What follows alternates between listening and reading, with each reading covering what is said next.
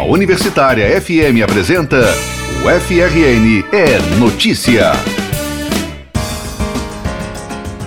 Estamos no ar com o FRN Notícia nessa sexta-feira, 13 de setembro de 2019. Eu sou Maralice Freitas e quem está aqui comigo para apresentar o programa nessa sexta-feira, 13, é o estudante de jornalismo André Samora. Oi, André. Olá, Mara. Olá a todos os ouvintes. Vamos ao destaque dessa edição. Uma viagem pelo pioneirismo e pelo serviço de excelência do Hospital Universitário Onofre Lopes. Nas comemorações pelos 110 anos do UOL, a sociedade é convidada a uma visita guiada pela instituição. Dentro do Setembro Amarelo, você vai conhecer o Dia Rap, um momento de expandir a rotina do estudante para além da universidade. O impacto da medida provisória que cria a carteira de estudante gratuita no movimento estudantil. No quadro de cultura, os concertos em comemoração ao bicentenário da pianista alemã Clara Schumann. O FRN é notícia. Uma semana de comemorações em torno dos 110 anos do Hospital Universitário Onofre Lopes. Mas serão necessários muitos e muitos dias para registrar algumas das histórias e serviços dessa unidade de saúde referência e pioneira em vários procedimentos aqui no estado. Excelência testada pelos próprios pacientes. E para fechar com chave de ouro, a festa de aniversário do UOL, as portas foram abertas à sociedade para uma visita guiada pelo hospital. O repórter Felipe Salustino acompanhou tudo de perto e vai contar para a gente. Reportagem. O Hospital Universitário Onofre Lopes, ou UOL, como é conhecido, foi inaugurado em 9 de setembro de 1909 de lá para cá, o hospital coleciona milhares de histórias e de serviços prestados à população. Tudo de graça. A dona de casa Ana Carolina Xavier, de 31 anos, integra parte dessa história. Ela faz acompanhamento com o endocrinologista no Onofre Lopes há quase sete anos, quando descobriu que estava com um tumor benigno. Carol comenta como seria o tratamento sem o UOL e destaca o bom atendimento do hospital. Ia ser muito difícil, muito difícil se eu não, se eu não tivesse esse atendimento no Onofre. Porque é, se, eu fosse para ser atendida em particular, eu ia gastar com a consulta, com os exames, que eu sempre consigo fazer os exames lá no Onofre Lopes. É muito bom porque tem tempo que eu faço muitos exames. Eu já procurei saber quanto era no particular, dá um valor alto. Sem contar que o médico atende a gente super bem, eu gosto muito do atendimento lá. A relação de Carol com o UOL começou quando ela soube que estava com a prolactina alta. A prolactina é um hormônio que tem como função estimular a produção de leite em gestantes. Mas Carol não estava grávida. Por isso, a médica pediu alguns exames, dentre eles uma ressonância magnética, para identificar possíveis alterações decorrentes do aumento hormonal. E o resultado foi a constatação de um pequeno tumor benigno na hipófise, Após a descoberta, a dona de casa começou o tratamento com uso de medicação controlada. Todos os procedimentos foram feitos no próprio UOL. Hoje, Carol segue sendo acompanhada, mas comemora o desaparecimento do tumor. Não tenho mais o caroço. A prolactina já está na, na média, né? Ali certinho, mas agora que é, a médica diminuiu o medicamento e tá pra, já para ver como é que eu vou reagir sem o medicamento. A história de Carol mostra a importância do UOL para o Rio Grande do Norte. Referência em procedimentos de média e alta complexidade, em 1955, o Onofre Lopes assumiu a personalidade de hospital escola. A partir daí, passou a ser referência também para a formação dos estudantes dos cursos das áreas de saúde da UFRN. Ricardo Lagreca foi diretor do UOL durante 21 anos. Médico e professor da Universidade Federal, ele destaca o pioneirismo do hospital ao longo de mais de um século de história. Pioneiro em tudo da área da saúde, ele foi e continua sendo. É difícil que ele não seja. Mas aqui foram realizadas as primeiras cirurgias, todos os níveis de complexidade.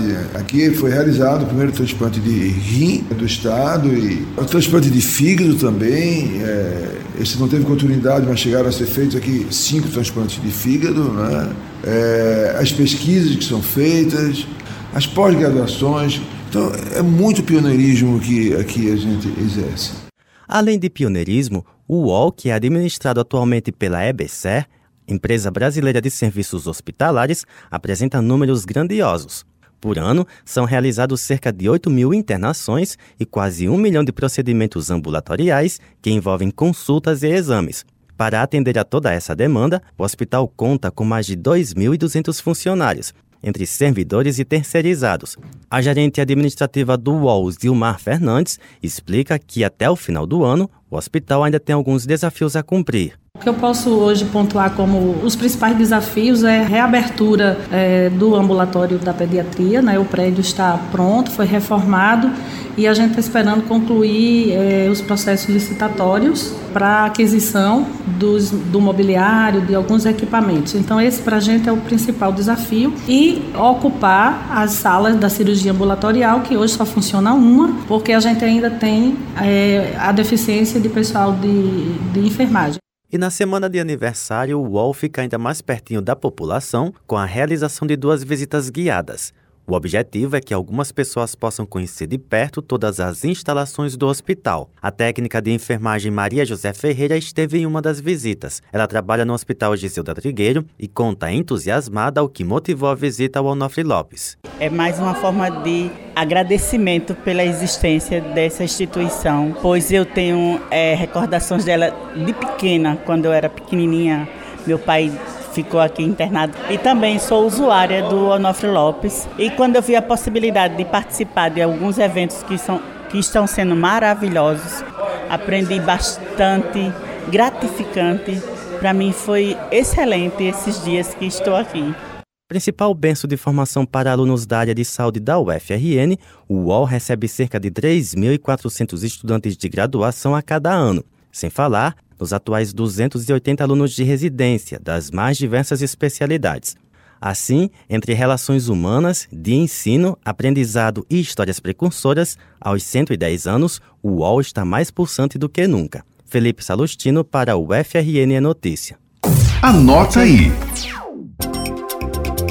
O Centro de Educação abre as portas hoje para um debate em torno do Futurice, anteprojeto apresentado pelo Ministério da Educação, que prevê mudanças nas formas de administração e financiamento das instituições de ensino superior. Esse é o vigésimo encontro realizado aqui na UFRN desde que o assunto entrou em pauta. Os convidados para esse debate de hoje são a pró-reitora de Gestão de Pessoas, Miriam Dantas, a professora do Centro de Educação, Érica Guzmão, e a representante estudantil, Jaciele Valentim, coordenadora do DCE. Começa às seis da noite no auditório do Centro de Educação. E no dia 18, próxima quarta, já está agendada uma nova rodada de conversa sobre o Futurice, mas lá na Escola de Saúde. sustentabilidade em comunidades locais e conservação de recursos naturais. A importância desse assunto é conhecida, mas não é posta em prática tanto quanto deveria ser. É por isso que ocorre no sede da UFRN o segundo encontro potiguar do Geoparque Seridó. O evento científico ocorre até amanhã no campus de Currais Novos e tem como tema Gestão, Inovação e Políticas de Inclusão. A programação conta com palestras e minicursos que abrangem desde metodologias inovadoras para geoparques até estratégias de mercado e governança em áreas do Seridó. Nesta edição, não é cobrado taxa de inscrição, mas cada participante tem que doar 2 kg de alimentos ao chegar no evento. Toda a arrecadação vai ser destinada à Associação Bregiense de Educação, Cultura e Arte. Você pode encontrar mais informações sobre o evento no Instagram, arroba Encontro Geoparque Seridó. Amanhã é um dia happy, um momento de promoção à saúde para expandir a rotina dos estudantes para além da universidade. A ação é promovida pelo projeto Be Happy da Federação Internacional e associações de estudantes de medicina e do Departamento de Medicina Clínica da UFRN. Ficou interessado em saber mais? O coordenador do projeto, Jorge Lima, que é estudante de mestrado em negócios internacionais aqui na UFRN, vai explicar para a gente. Ouçam. Vai ser um evento sábado no Parque das Dunas, às 14 horas, aberto a toda a comunidade acadêmica para a gente discutir a empatia, a timidez e o Setembro Amarelo e fazendo atividades físicas, fazendo alguns esportes, um momento de descontração e um evento bem intimista para a gente conversar, para a gente bater um papo. Para além da discussão sobre empatias, é, vai ter a discussão sobre o Setembro Amarelo onde a gente vai suscitar a discussão, a importância sobre falar sobre suicídio, é, levantar esse tema, abordar as dificuldades que a gente tem nas nossas casas, com as nossas famílias, com os nossos amigos. Bem, só no Bra Brasil, né, a gente tem uma quantidade muito elevada de suicídios. Gente, nós somos um dos países com uma taxa mais alta de suicídios no mundo. E na comunidade acadêmica a gente tem problemas de N ordens que levam a tendências a diagnóstico, como ansiedade, depressão. Então a gente vai discutir esse tema na psicologia, o que é que está levando, o que é que a gente sente, o que é que a gente está é, tá sentindo e o que é que a universidade, o que é que é oriundo da universidade que faz com que a gente sinta essas, esses sintomas e como se desenvolve isso. É sábado, dia 14, no Parque das Dunas, às 14 horas, aberto a todo mundo que quiser, tanto da UFRN quanto de outras universidades, quanto amigos, familiares, toda a comunidade. Só chegar lá às 14 horas, só encontrar a gente na, na entrada. A UFRN participa do 37º Encontro Econômico Brasil-Alemanha, com atividades relacionadas à ciência, tecnologia, empreendedorismo e inovação. A instituição será representada pela Secretaria de Relações Internacionais, pelo Parque Científico e Tecnológico Augusto Severo, o Instituto do Cérebro, o Instituto Metrópole Digital e também o Instituto Ágora. A ideia é encontrar investidores alemães que desejam fomentar a produção de conhecimento e tecnologia. A abertura do encontro é às 7 da noite desse domingo, dia 15, na Arena das Dunas. Cultura e diversão. A Escola de Música está celebrando os 200 anos da pianista alemã Clara Schumann. As festividades começam hoje à noite com o um recital de música de câmara que traz como destaques os chineses Song Qian no violino e Shang Yunxin no violoncelo, ambos professores do Conservatório de Música de Tianjin. É a partir das 7 da noite com entrada gratuita.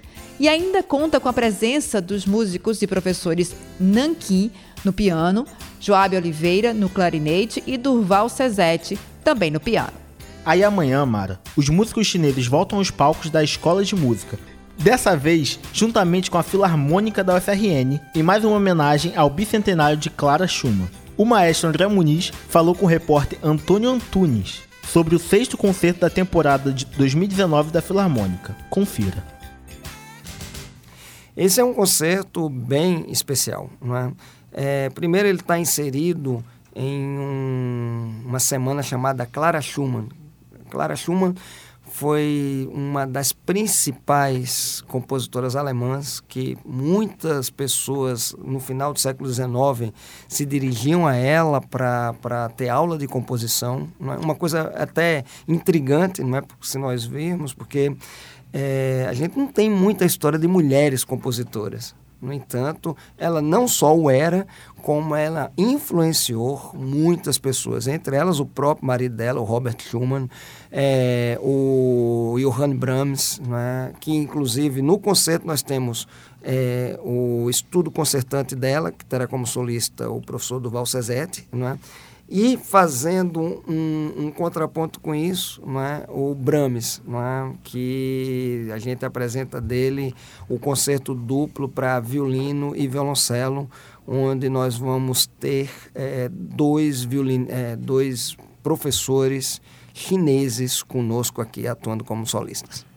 Muito bem, professor, muito obrigado. Aproveitando a oportunidade, convido o nosso ouvinte a participar do concerto que vai acontecer no próximo dia 14. Olha, nós que fazemos a Filarmônico FRN, gostaríamos muito de convidar todos os ouvintes da FMU para esse concerto dentro do Festival Clara Schumann. É, a, dia 14 de setembro, duas sessões, 18 e 20 horas, entrada franca. Uma coisa bem importante, Antônio, é uma experiência que nós vamos fazer nesse concerto. Em geral, nós tínhamos a distribuição de, de, de ingressos a partir das 8 horas da manhã na quinta-feira. Né? Mas daí deixava alijado um público que não estava aqui dentro do campus. Muitas vezes nós recebíamos pelas redes sociais ou mesmo após o concerto. É muito complicado a gente vir aqui, a concorrência é muito grande. É?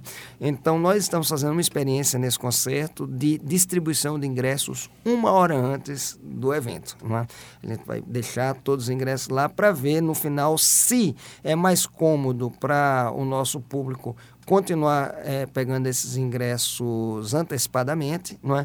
ou se a experiência de pegar com uma hora de antecedência vai dar maior fruição, evitar que pessoas tenham que vir duas vezes ao campo. Não é? Estamos sempre tentando melhorar o acesso da nossa produção à sociedade.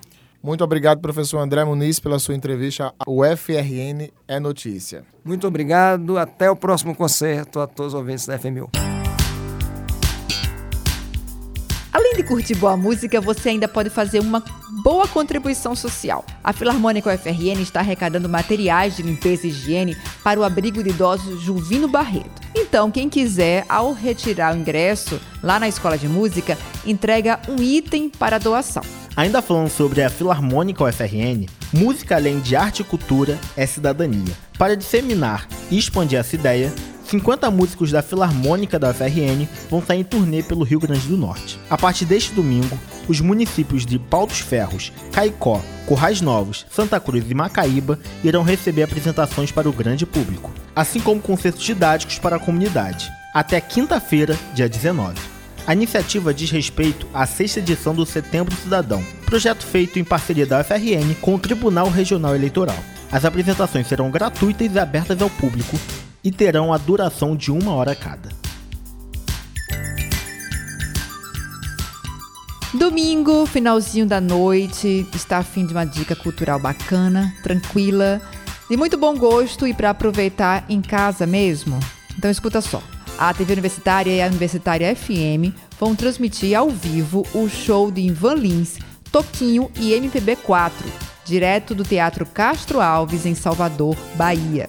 O repertório tem composições como Apesar de Você, Tarde em Itapuã, O Pato, A Casa, O Caderno, Amor em Paz, Sou Eu e Deixa Dizer, além dos sucessos de cada um dos artistas. Toquinho, por exemplo, vai interpretar as canções Como Dizia o Poeta e Baquianinha número 1. As canções Depende de Nós, Abre Alas e Madalena são interpretadas por Ivan Lins. Já o MPB4 vai de músicas como Yolanda e Cálice. A transmissão da TVU e da FMU, a partir das 8 da noite do próximo domingo, é feita em parceria com a TVE Bahia e com a Rádio Educadora FM. Só lembrando, a TVU pode ser sintonizada nos canais 5.1 da TV aberta, 305 Sky e 17 e 802 na Cabo Telecom. E a Rádio Universitária, como você já sabe, ouvinte querido, é sintonizada na 88,9. O presidente da República, Jair Bolsonaro, assinou na semana passada uma medida provisória que cria o ID Estudantil, uma carteirinha digital gratuita. Durante o evento, o presidente fez críticas aos representantes dos estudantes e disse que o atual modelo de emissão das carteirinhas colabora com a defesa do socialismo. O prazo para a medida entrar em vigor no ensino superior é de 90 dias. Sobre o impacto dessa decisão, a repórter Maria Clara foi conversar com o representante do movimento estudantil aqui no Rio Grande do Norte. Entrevista.